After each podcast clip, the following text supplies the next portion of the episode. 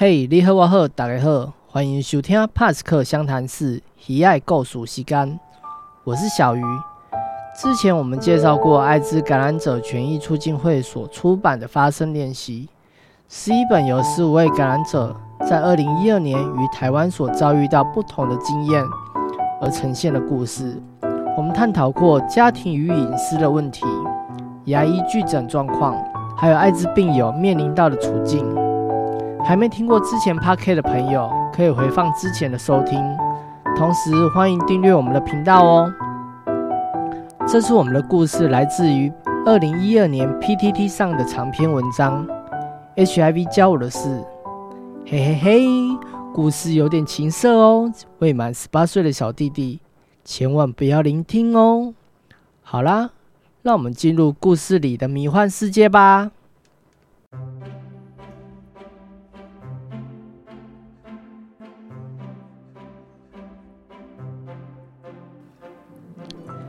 今年二十五岁的我，不知不觉已经带源 HIV 快三年了。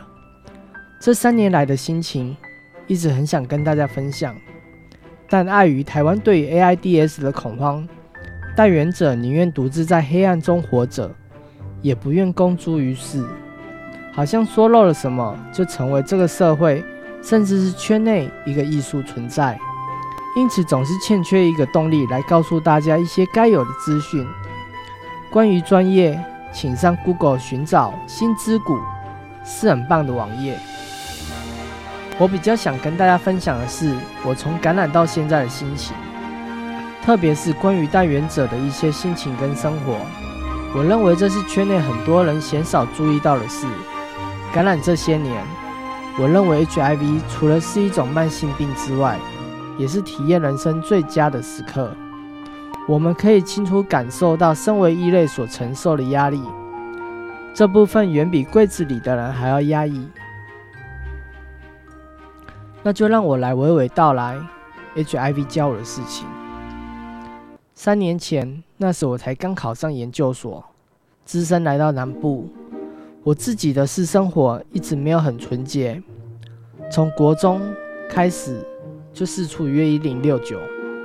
小屁孩懵懂无知，连保险套都买不起，更别说要用了。就这样一路打滚到高中，在某次跟一个大我十三岁的 BTM 五套之后，我尿道感染，并且起了红疹。我那时候吓都吓死了，叫对方带我去内江街的诊所治疗。一个老医生在昏暗的诊疗室看了我一下我的状况。就叫我去床上趴着，然后就直接在我的屁股上打了一针。真佩服过去的勇气，但从那次之后，我就坚决，不论当一或当零，都一定要戴套。但是坚持戴套，并没有降低我青春期的欲望。我仍然是有时间就上聊天室，感觉如果一周没有约人，就有点不正常。我对性欲的认知没有什么羞耻，我认为那是生活基本的需求。因此，成年之后，我的私生活就更加开阔。从夜店借酒装疯的借宿打炮，到三温暖里坦诚性欲的轮干，然后发展到趴场 ES 的混乱疯狂，这些我一样都没有少玩。然而，就在刚去南部念书的时候，我却遇见了我的前逼，至今仍然视为最有可能感染我的人。感染者其实很妙，总是在人死去了之后，他在追查凶手是谁。但大家都不是柯南，也不会像是 CSI 里面的探员一样，知道进入你体内的那个病毒是来自于何处。所以，就算确认了。也只能默默在心里憎恨。目前没有遇到一个人想要说清楚、讲明白的。看到这里，可能会觉得，为何我一口咬定我前逼就是感染我的人？因为他在交往过程中的言行举止实在是太奇怪了。他大我两岁，住在台南，脸跟身材都只能说还算可以，身上有着刺青、屌。大概十七四左右，细长总是顶到我喷汁。刚认识的时候是在 UT 上遇到，也不知道为何会开始聊起来，只觉得这个人聊天还蛮搞笑的，他很会逗我开心。慢慢跟他交谈的内容就不再只是聊天，而是谈情说爱。我说我是台北人，他说他在台北工作过两三年，然后我跟他说我会约嗨，他说他也会烟嗨。他很明确的在台北也是个玩咖，然后他很懂我的内心，他知道我其实很寂寞孤单。他说他也是，不如在一起有个伴。我对这样直攻内心的攻势一点防备都没有，就这样掉进去了。第一次见面很清楚，我跟他约在台南逛街，我们一路从 Focus 逛到星光。再一路走去夜市，然后走回火车站，经过一个公园的时候，哦，很抱歉，我不记得那个公园的名字了，就在车站附近。我们在树下接吻，这一切都感觉很美好。我也觉得，或许我可以在南部找到北部所缺少的东西，然后我们就顺理成章的开始叫老公老婆。他操控欲很强。连我去上课回宿舍都要打电话跟他汇报。慢慢的，我知道他做爱不带套。他说那是他的习惯，因为男朋友是自己的，当然要内射才能证明男朋友是他自己的。跟狗一样有私立范围的观念。然而这件事打击到我的原则。我告诉他，等我们验血后都确定彼此健康。再无套，可是他却等不了。第二次见面，他就把性欲表现得一丝不挂。一进到宿舍，我连包包都来不及放好，他从后面抱着我，玩着我的奶头，在我耳边呼气的说：“好想干你哦，老婆。”然后我们吻得比上次在公园还要来的激烈，一路从地上亲到了床上。当看见他直挺漂亮的屌已经冲出了内裤头，我并没有一次脱掉整个星云，而是趴在他身上，慢慢的用舌头舔去他的前列腺液，然后口水弄湿他的内裤。他一边喘气，一边问我好不好吃，然后我用咬的把他的内裤脱掉，一根粉红透亮的屌就呈现在我的面前。后来我忍不住大口大口吸着他的龟头，还吸了好多他的前列腺液。然后他叫我趴着，随即压在我的背上。他用舌头慢慢舔我耳后、后颈、背，还有屁眼。他舔得很有技巧，也很有挑逗。然后他又说：“可不可以干你，老婆？”我说。套子就在抽屉里面，我下去拿。我准备动身的时候，他忽然压住我，告诉我他干逼不带套的。我又跟他说，又不是不让你逼逼，只是等我们都确定了彼此健康后再逼逼也不好啊，也不迟啊。他马上回了一句我这辈子都忘不了的话：不论你变成怎样，我都会爱着你的。他连 KY 都不用，用口水。润滑一下就整根进入，有点刺痛，但是又没有被粗掉、扩动那种不适。或许是肉贴肉的关系，或许是还麻醉在那句话的情况下，我完全不觉得自己做什么不对的事情，甚至还带有某些少女情怀。他的屌很长，每一下都可以顶到，但是他也不用力顶。只是轻轻的点到为止，他干得很省力，我倒是爽得很卖力。我被顶到浑身发热，他干我一下，我就像触电一样。过没多久，我就体验到人生第一次前列腺移高潮，喷得我整个床都是。看到我喷一堆，他也准备冲刺，然后两个人同步高潮，我射在床上，他射在我的屁眼里。虽然自己身为趴场老将，什么样的屌没见识过，可是第一次遇到可以让我连续两次高潮的屌还是第一次。我们两个虚脱了喘气，我感觉到他老二慢慢变软，他赶紧抽出卫生纸帮我擦拭床，叫我快去洗澡。洗澡的时候，我刻意蹲在排水孔，想清洗掉他体留在我体内的小。没想到，除了他的精液，我还流了不少血。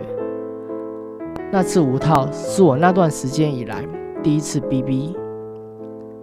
看到血迹，正常人应该会感到恐慌而不安，但当时哪想那么多？毕竟这是一次最完美的体液交换，就像一个新婚的处女一样，感觉好像随时准备好迎接人生幸福的来临。后来交往的一两个月，我们几乎见面就是无套 BB，从九月相恋一路到岁末。他忽然没来由的叫我去逆塞，但那时我并不错愕，只觉得那是早该来的事情。毕竟自从兵役体检后，我就再也没有去检查 HIV，我很怕抽血。于是我就叫台北的趴场姐妹带我去台大逆塞。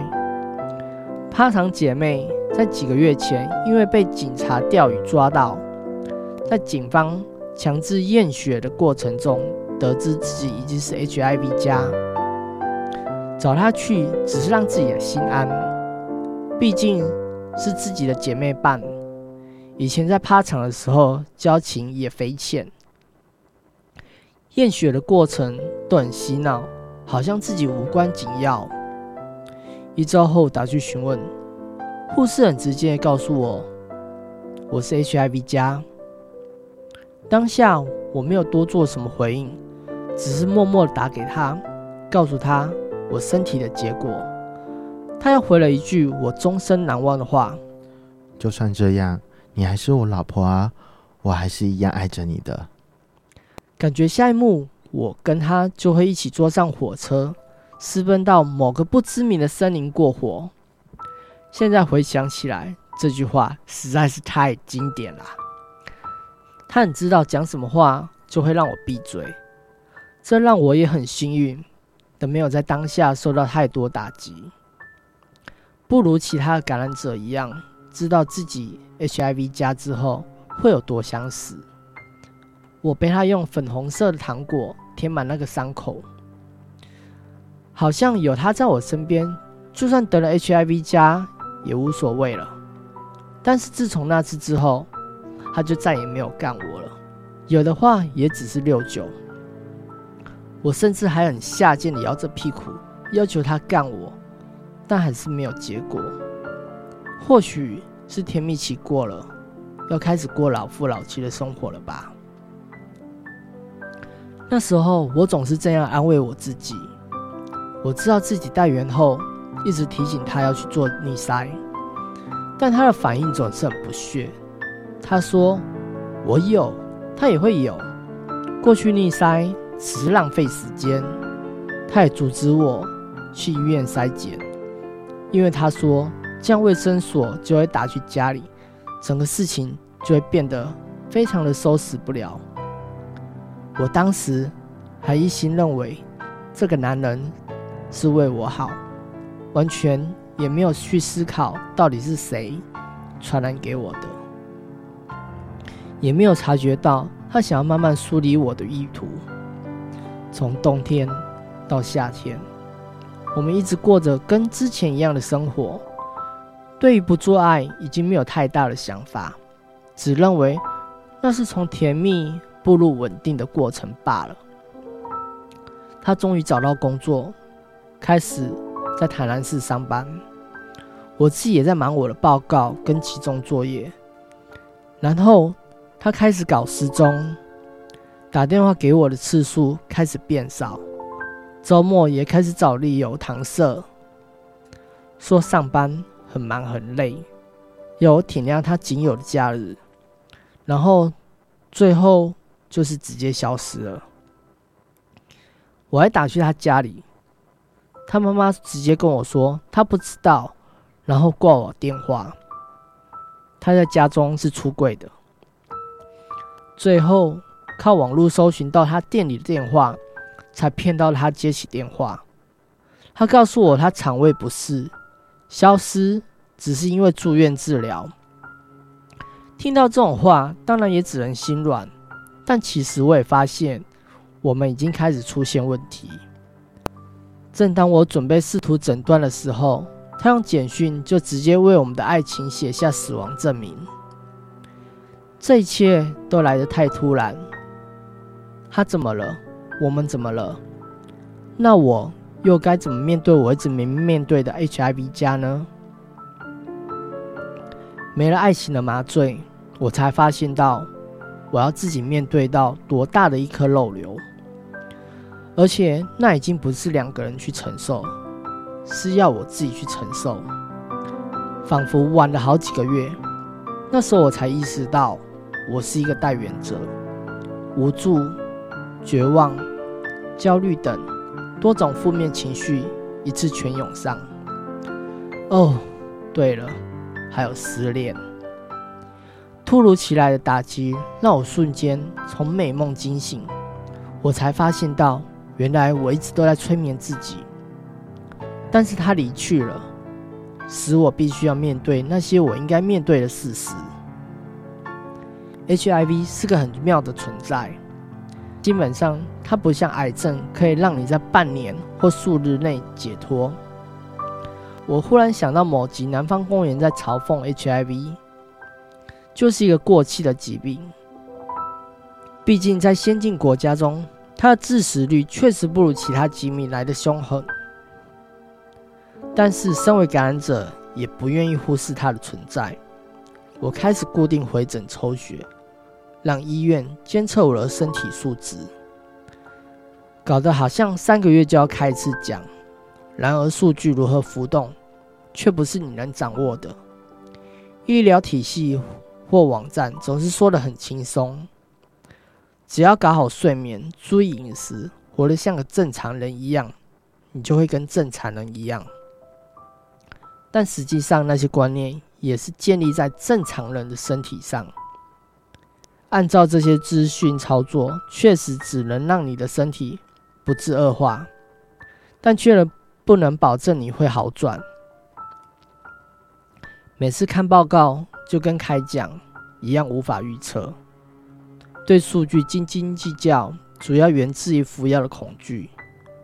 没有一个人会喜欢吃药，更何况现在台湾的鸡尾酒药物的副作用一个比一个可怕。头晕、昏沉、燥热算小、呕吐、腹泻、红疹等药物过敏反应的比比皆是。为了不让自己的身体免疫力下降，我也算做足努力。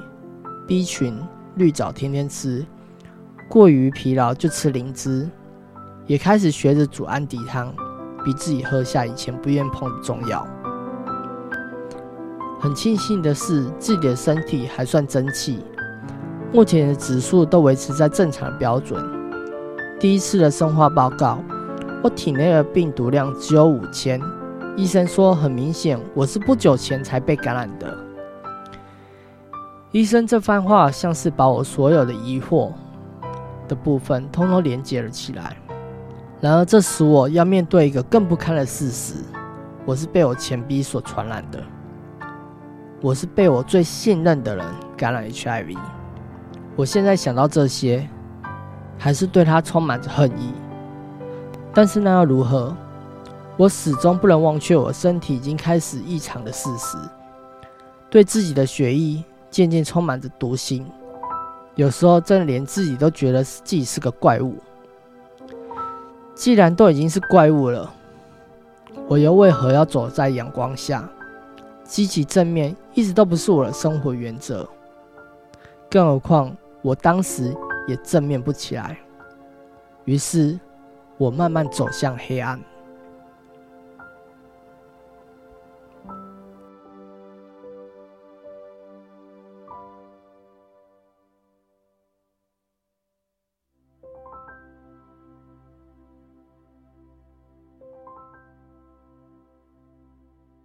听完这边的故事，我们一样由帕沙小的成员 Bobo 来讨论故事里发生的一些情节。Hello，大家好，我是爬山小事务所的 Bobo。嗯，Hello，Bobo 你好。你好，然后我想要询问一下，刚刚你听完这个故事，就是我想要问，很多人交往的时候常会用就是五套来证明，就是说其实你们就是男朋友的存在的一种信任。那你觉得这样子对你有什么看法、欸？嗯嗯，其实我们说一段关系的建立，它主主要的就是你在寻求安全感嘛，嗯亲密感，还有以及你要有一个，你可以找到你的人生价值在哪里嘛。那我嗯在上述的故事当中，其实都有可以听到他进入到一段关系，然后他的伴侣是怎么用。啊、话去让他有安全感，还有以及亲密感的话，他们是透过无套的方式嗯。来获得嘛，这样子。那其实呃，这篇文章呢，他刚刚一开始有介绍到是二零一二年的文章嘛，嗯。所以在那个年代的时候，其实感染者的服服药，它其实就是如同刚刚讲的很多的副作用，嗯。也导致很多的感染者们呢，是因为很担心副作用，所以不去服药，或是他们就是呃不去做筛检这样子的事情。而到现在二零二零年了，现在目前的药物非常的呃进步，一天只要吃一颗药而已。那它的副作用也比起以往的话，还是低了非常多，所以导致现在之前我们的有在节目里面谈到了呃九十九十九十的那个概念嘛，嗯。所以台湾目前有百至少有百分之九十的人还是可以稳定服药治疗的，也让呃现在最新的科学证据 U 等于 U 的概念可以在台湾更让更多人知道。所以现在其实如果呃对于我来讲，你刚才提到这个问题的话，呃有伴侣他要透过 BB 来寻求亲密感的话，我觉得现在有更多的呃预防的方式，就是健康权这件事情，其实是要让我们自己来掌握的。我们可以选择使用保险套，然后来进行发生性行为，或是你可以使用铺路前的头药 P I E P，或是你真正呃发生危险性行为之后，可以在七十二小时之内呃去投 PEP，就是铺路后的头药。嗯那如果身为感染者的话，你可以稳定服药治疗，然后让你的体内的病毒量达到测不到的状况，百分之百，呃，也不会把病毒传染给其他人。那这这东西就只有仅限于 HIV 病毒而已，就是艾滋病毒而已。嗯那其他的性病的话，就可能就没办法去做预防这样子。嗯嗯，刚刚我在文章中有听到一点，就是早期的，不知道大家有没有听到，就是早期在呃感染者在服药其实是非常的辛苦的，嗯其实包含了那时候的感染者有可能要透过很多的。嗯、我们会说民俗偏方的疗法，像包含刚刚你们有提到一个安迪汤，它其实是一个中药的包材，可以提升你的免疫力的，或是他又会听到说，好像花精治疗啊，或是按摩啊等等的各种方式可以提升你的免疫的方式的方法，感染者在那个年代的话，他们都会持续的来使用。也回到刚刚讲的，就是那时候的药物的副作用会让大家很难。把药物吃下去，很难把药物吃下去的状况下呢，就会造造成说我们的病毒量没办法好控制，所以他们就会很担心，呃，病毒量没有好好的控制的话，他们的免疫力就会受到影响，这样子。那我想接续你就是这边的问题，是不是那时候因为这样子的副作用，所以导致很多人就是筛检过后，然后知道他自己感染，然后就不立即选择进入医疗通报。嗯，这其实是呃那时候以及现在还是有这样的状况。有可能如果现在对于艾滋的知识不了解的话，有可能也嗯会很担心是不是呃我。被进入到我们医疗体系之后，好被通报之后，就会造成一连串的事情产生，这是有些人会担心的。呃，我刚刚在这个这个故事当中有看到说，作者的男友是没有去进入通报体系的。嗯、他们在交往后期，他们不是有分开嘛，然后就是他说跟跟他讲说他住院治疗这样子，嗯，我觉得那时候有可能是造成。因为如果你没有好好的服用呃鸡尾酒疗法的话，就会有可能会导致有些刺激性的感染，你就有可能就是 HIV 的发病的状态，就很容易身体特别虚弱，就要需要住院这样子。所以为什么现在政府在推动就是提早发现、提早治疗呢？就是因为发现呃身体如果感染到 HIV 了之后，我们就可以用药物，最快可以一周内就可以把病毒量压到测不到的状态。这有两个好处，一个就是你的自己本身的免疫力就可以受到控制；第二个好处呢，在公共卫生的防疫上面，它也就是达到 U 等于 U。我虽然我们会在经过六个月长期观察，就是你的病毒量都要呃稳定的，就是达到测不到的状态的话，那你就百分之百不会把病毒传给其他人。所以也是这几年为什么现在 HIV 新感染的个案是是越来越少的原因。嗯，这是个人健康的部分，然后还有什么需要注意的吗？就是当感染者知道自己的身体状况的时候，就我们现在为什么在推匿名筛检嘛？匿名筛检就是你不需要提供任何的呃个人资料，包含你的手机啊或者地址等等，或是呃后山嘛那些都不需要。匿名的原因呢，是可以让就是去筛检的人他可以做一些准备，包含了像是有可能他的保险问题啊，或是他有可能。对于艾滋还不了解的时候，可以先去了解说艾滋的状况到底是怎么样子。接着是我们做完筛检之后，其实医护人员必须要做一个良好的呃筛检后的智商，就是告知他说你。知道自己感染之后，你有什么状况会需要面对？有可能你要面临到呃当兵的体检啊，或是家人的告知议题。那你有没有准备好了要跟家人讲，或是还没有准备好的话，我们有什么方式可以度过现在的状况的？对，好，或是后续你有没有要开始服药等等的这些东西，都是医护人员在筛检后的智商必须要告诉感染者的。嗯嗯嗯。相信大家听完这次的故事，一定还意犹未尽。下礼拜还有下一集的故事内容，那我们就下集见喽，拜拜，拜拜。